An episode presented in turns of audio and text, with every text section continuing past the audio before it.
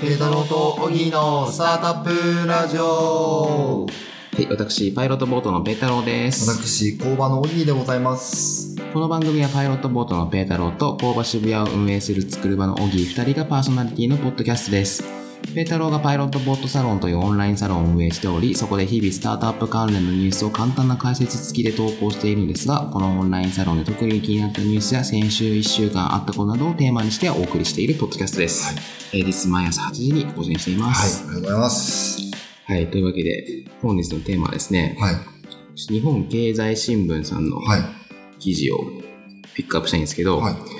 タイトルが「スタートアップ上場より大企業に売却初の逆転」ってことおで、ーまあ、ざっくり言うと M&A の数が IPO の数を上回りましたと、今の A の方が多いってことですねそうですね、はいまあ、2018年の1月から5月だけなので、まだこの後ねどんなのか分かんないんですけど、うんうんまあ、一時点でも超えたっていうのは多分に初めてなんじゃないかなあーあ今まで IPO の方が多かったんですねそうですね。今まで M&A するってあんまり日本で、はいそのスタートアップ関係なしに M&A ってアメリカとかに比べて数絶対的に少ないんですよ。はまあ、それはカルチャー的な問題もあるんで別に言い悪い話じゃないんですけど、まあ、スタートアップからするとね、M&A が増えるってことはエクジット先の手段が増えるってことなので、はいまあいい話。そうですよねまあ、IPO だとね、この間メルカリさんが上場して7000億ぐらい初値でつけて、とんでもねえことになってますけど、そうですよね、はいもう株買ってた人すごいですよねきっと買ってた人、まあ、買え、あの、IPO してしばらく買えない、あーあそうですねあの、創業者とかはは、ものすごいと思いますね。とか、スタッフオプションも結構メルカリって配ってたって言われていて、は仮に0.1%では持ってるなら、7000億円の0.1%なんで、7億いはい7億ゲットまあもちろんね、すぐはい売却しないと思うんであれですけど、はいまあ、資産としては7億円が一気にドカンともう一気に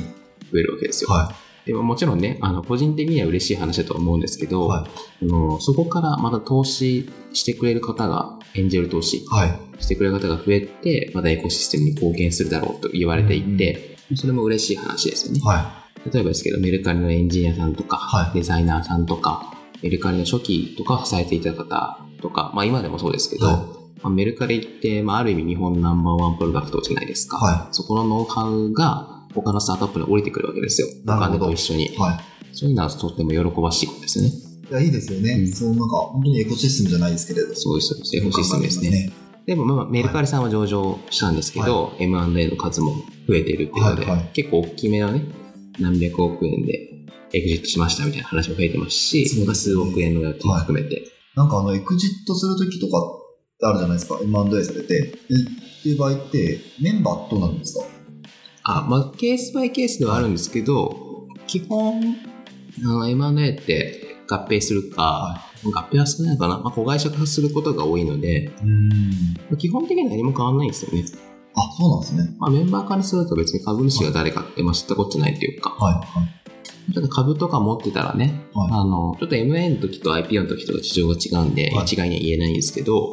まあ、エクジット成功することもありますし、え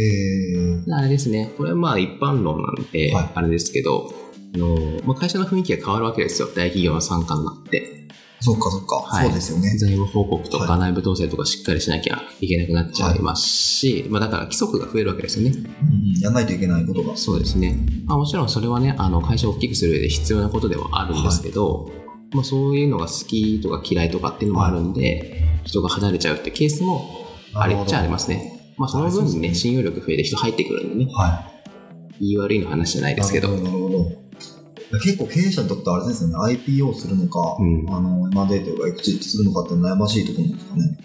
うんそうですね全然道が変わりますからね、そうですよね。はい、ただあの全体的には MA が増えるのはいいって言われてるのは、その経営者って IPO しちゃったら少なくとも向こう何年かはやめられないですね5年10年は。なるほど。まあ5年とかはは、いまあ、いわゆるケースが多いですかね、はい少なくとも。なんですけど、MA って、あの、ロックアップって言われる、はいあの、2年間は辞めないでね、みたいな契約を打つことが多いんですけど、はいまあ2年間ぐらいで済むと。なるほど。で、スタートアップの経営者って基本01とかはい1から10が得意な人なんで、その、日本を全国に広めようぜっていうのが得意とは限らないんですよね。なるほど。だからそんな得不得意なことやるくらいだったら、はもう一回0から1のところ一回会社を売却して、はいそれで数億円お金入ってくるわけじゃないですか。はそのお金を元手に、また次のことをやってもらった方が、へーまあマクロ的にはいいんじゃないのかとな。言われてますすね。それは面白いですね。なんかあの、まあ、自分の持ち回り、持ち分は自分のところでやるみたいなことです。そうですね。なんか最近 M&A で大きかったところとかってあるんですか逆に。まあメルカリさんは IPO で大きかった。大きかったらソラコムさんとか、ソラコムさん。はい。開示されてないですけど、200億円ぐらいって言われてますね。えもう安いなんて言われてますけど、ー、安いなって感じなんですね言われてましたけどえまあそれは別に本人たちが決めることなんで。ー、はい。ソラコムさんどういうサービスなんですかソラコムさんは IoT の通信システム作ってるんですね。だからあの、Amazon AWS ってあるじゃないですか。Amazon Web サービスかな。はの IoT 版みたいなイメージですい。ね。えそー、れを KDDI さんに買収しました。が買収しましなるほど。た。だから KDDI は当然あのスマホとかの通信やってるじゃないですか。で、次 IoT の事業っていうのは見込まれるので、え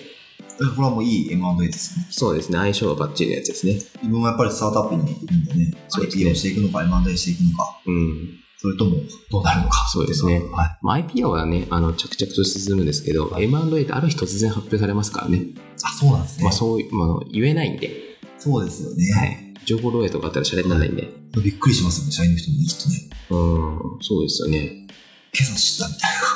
いやそう、だから報道より先に言わないケースもたまにあるみたいですね。な。えとかもう本当直前にあ、そうなんですね。今から1時間後に買収の発表が出ますみたいなえー、みたい な。でも結局 M&A されても変わらないですもんね。なんかあの、規則とか変わるにしても。まあそうですねまあただねカルチャーってスタートアップで一番大きいところではあるんいでや、そうですよね。カルチャーでみんな選んでますからね。うんちなみにあれなんですよあのー日本でだと、はい。今ちょっと肌感覚なんであれなんですけど IPO8 に対して、はい。 M&A が2か3とか3そのぐらいな気がするんですよはい。 23割がまだ M&A なんですけど、はいアメリカとか逆って言われていて9対1で M&A が多いえめちゃくちゃ MA が多いって言われてるんですよねー、あ、面白いですね。うん文化の違いにしてもすごいですね。そうですやっぱねり公開したいんですかね、日本の企業って。株上場したいというか。うんあの日本日本ってその村社会だったじゃないですか、なのであんまりお金で人の会社を買うっていうのがなじまなかあったと言われていてあ、なるほど。ので、まあ、あんまりスタートアップがどうのこうのって話じゃなくて M&A は少なかったんですけどもう最近いい意味で資本主義が成熟してきたので、いまあ最近そういう M&A も増えてきますし、はいアメリカは別にねそのいきなり M&A が多かったわけじゃなくて IPO のやっぱり最初は数が多くて徐々に M&A が増えていったっていう歴史的経緯がうんあるんですねで日本はそれを30年遅れぐらいで繰り返してるっていう反説もあって、はいそうするとそれを説を信じるとこの後 M&A はどんどん増えていくと。なるほど。結構 M&A の会社とかに今行くと面白いのかもしれないですね。うん、し、まあ、売上が100億、1000億とかな、どんどんね、成長していくならいいんですけど、上場して、もう売上数億円とか、10億円とかやってるくらいだったら、売っちゃって。うん、で、大企業の一部のサービスにしちゃった方が全然いいと思うんですけどね。うん、そうですよね。う何百億とか貸す売り上げ立てるための上場ですね。ん。うん。まあ、上場会社だからね、売上でかけりゃいいと思うんじゃないんで、あれなんですけど、なんかでもこの後、増えていくと思いますよ。で、大企業もね、基本01は苦手で、はいまあ1から10はよくわかんないですけど、あの、日本全国に広めていこうみたいなのは、うん。得意だったりするんで、量産とか、IoT の 2C のスタートアップとか買収増えるといいなと思ってるんですけど、ああ。なんか、ちなみに、状況として会社のいあるサービスだけを M&A するみたいなのってあるんですかあ、ありますよその。事業部というか。あります、あります。あそういうのもあるんですね。そうですね。A っていうのと B っていう事業をやっていて、は B だけをでっかい会社に売るとか、ええまあ別にでっかい会社じゃなくてもいいんですけど、っていうのは全然ありますよ。この場合はあれなんですかね、あの B の事業部の人がみんな行っちゃうみたいなこと。基本的には、ええ面白い。いろいろですね。いろいろ勉で強す。しようかなと思いました。基本、別にはいあの法律に違反しなきゃ何でもできるんで、誰かが明らかに不利益を被るはみたいなことがなければ、基本自由に設計できるんですよ。うん誤解はそれですけど。なるほど。そこら辺もお詳しい。そうなんですよ。詳しいんです よ。なんか最後よくわかんない話になりましたけど、はまあなのでね、今後も M&A 増加に期待しましょうっていうお話です。はいまとめると、そうですはい。はい。というわけで本日はこの辺ではい。お別れしたいと思います。はいそれでは皆さん、さようなら。さよなら。